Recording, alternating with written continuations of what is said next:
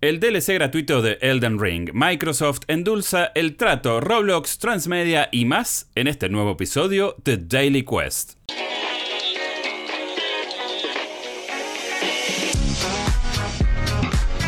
¿Qué tal? ¿Cómo estás? Te doy la bienvenida a este nuevo episodio de Daily Quest, el podcast diario de noticias de New Game Plus. Mi nombre es Jeremías Curchi, también conocido como Chopper, y te voy a estar acompañando durante los próximos 10 minutos para darte las noticias más importantes de la industria de los videojuegos de la jornada para que no salgas a la calle sin saber todo lo que tenés que saber y comentárselo a tus amigas o amigos. Estamos en redes sociales como arroba New Game Plus OK y también puedes encontrarnos en todas las plataformas podcasteras, incluyendo la que estás usando para escuchar este episodio. Y también te pido que si lo estás haciendo desde Spotify, Google Podcast o Apple Podcast, que nos dejes una reseña que siempre nos ayuda a llegar a más gente.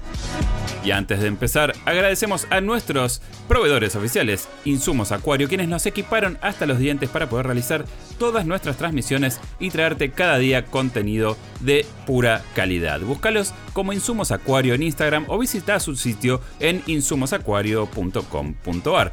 Puedes utilizar el promo code New Game Plus para obtener un descuento en la compra que realices en su portal y muy importante, te recuerdo que todavía puedes conseguir tu PC Gamer New Game Plus con un descuento especial utilizando el promo code PC New Game Plus. Toda la info y los links de interés en la descripción del episodio.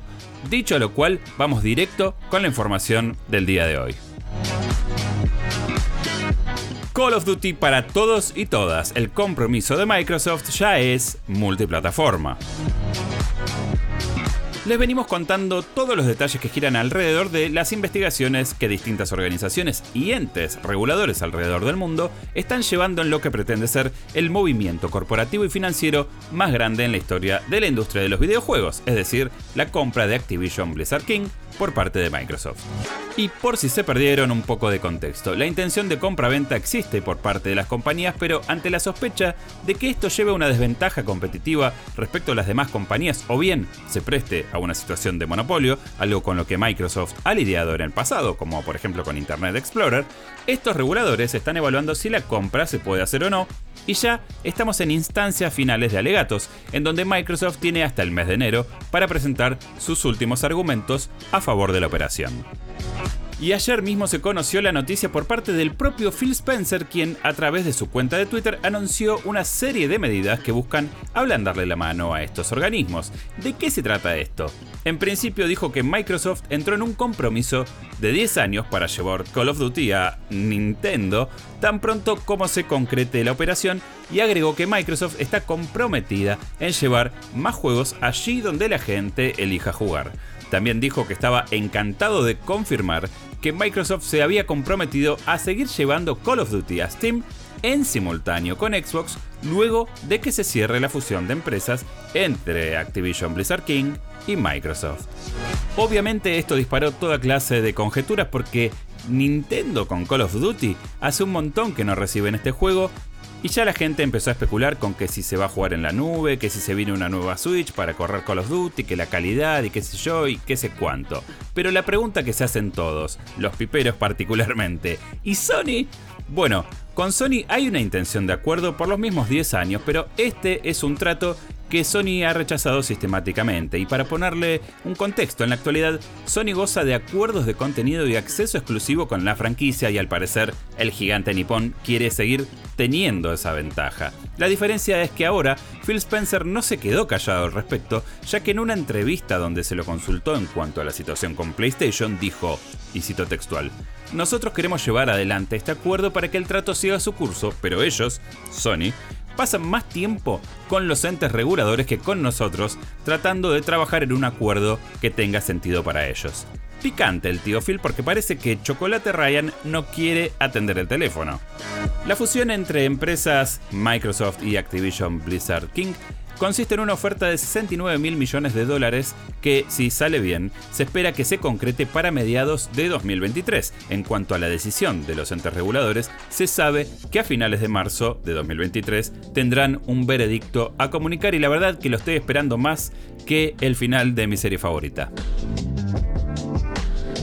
Los coliseos están abiertos, el DLC de Elden Ring ya está entre nosotros. Porque Miyazaki siempre paga sus deudas, toca comentar que con la última actualización de Elden Ring llegó el prometido contenido PvP, o mejor dicho, Player vs. Player, o jugador contra jugador para el exitoso juego de From Software. Se trata del acceso a los coliseos ubicados en Lingrave, Leindel y Kaleid.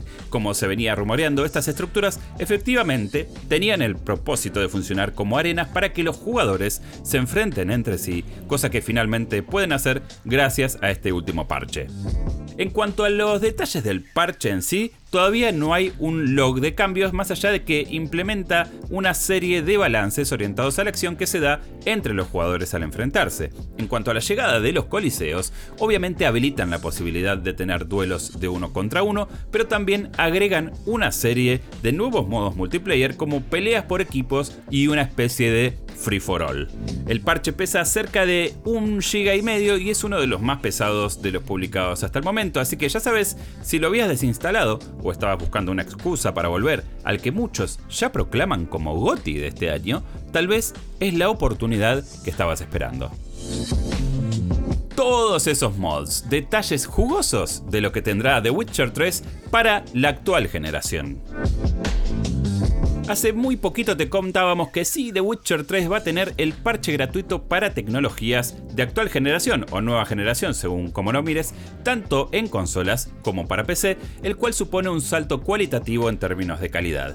Esto es obvio, pero lo que muchos comentaban durante el anuncio es este concepto de ¿qué diferencia tiene esto respecto al juego modeado en PC? Pues bien, algo de eso hay detrás de la producción de este juego porque ayer se conoció la info que efectivamente esta actualización tendrá algunos mods seleccionados entre los que ha realizado la comunidad y que CD Projekt la hizo bien en el sentido de que se puso en contacto con los creadores y de hecho les ofreció una compensación. Al respecto, el equipo de CD Projekt explicó en su blog que, cito textual, actualizar el juego implica que vamos a cambiar varios archivos por lo que algunos mods van a dejar de funcionar. Cierro la cita. Al respecto, el estudio decidió optar por darle prioridad y continuidad a los mods que en efecto hacen al juego base uno mejor del que es, en lugar de dejar archivos viejos solo para que funcionen todos los mods publicados. También agregaron que al haber pasado tanto tiempo desde el último gran update, se tomaron el trabajo de compilar la mayoría de los mods con la build nueva del juego para ver cuáles funcionaban y cuáles no, y se encontraron con la sorpresa de que muchos funcionan correctamente.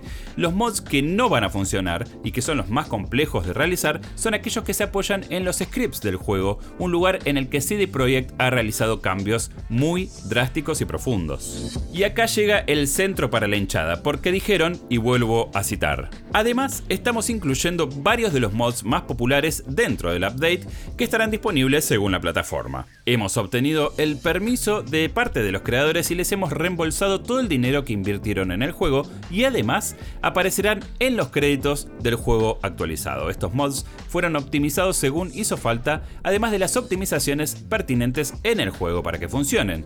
Incluso hubo un caso en el que uno de nuestros devs se enredó tanto trabajando con el mod que todo derivó en rehacer esa pequeña parte del juego, con lo que quedó mucho mejor. Así que, de alguna manera, el juego viene con algunos mods incluidos en el código. Y con todo lo malo que se puede haber dicho de la empresa, con Cyberpunk y los costados ásperos que el estudio polaco mostró en los últimos meses, hay que decir que esta vez sí que estuvieron muy bien. ¿Querés ver el primer episodio de Sonic Prime antes que nadie? malas noticias, vas a tener que jugar Roblox. El loco loco mundo de los videojuegos no para de sorprendernos y en esta ocasión nos trae una noticia del que tal vez sea uno de los títulos menos agraciados estéticamente en la historia de los videojuegos. Hablo de Roblox.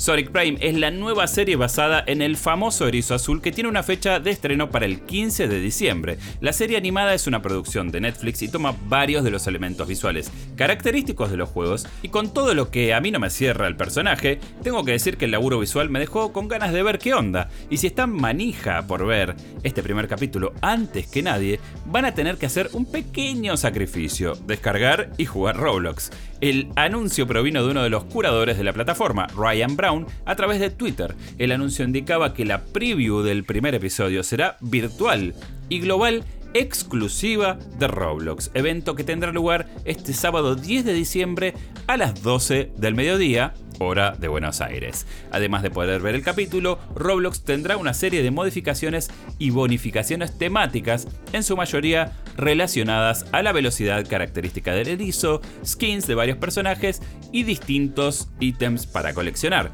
También habrá logos y parches para poder presumir ante tus amigos y amigas que estuviste ahí antes que nadie, si es que estás en esa, claro. Y hasta acá el episodio de hoy de Daily Quest. Recordá que además de Daily Quest, que es nuestro podcast diario, también puedes encontrar Weekly Quest, el podcast semanal en el cual debatimos sobre la industria del videojuego. Debugging es nuestro podcast quincenal donde te contamos cómo es trabajar en los medios especializados de los videojuegos y pronto vamos a estar estrenando Cinematic Mode donde nos sentamos a comentar películas clásicas que nos marcaron de una forma u otra.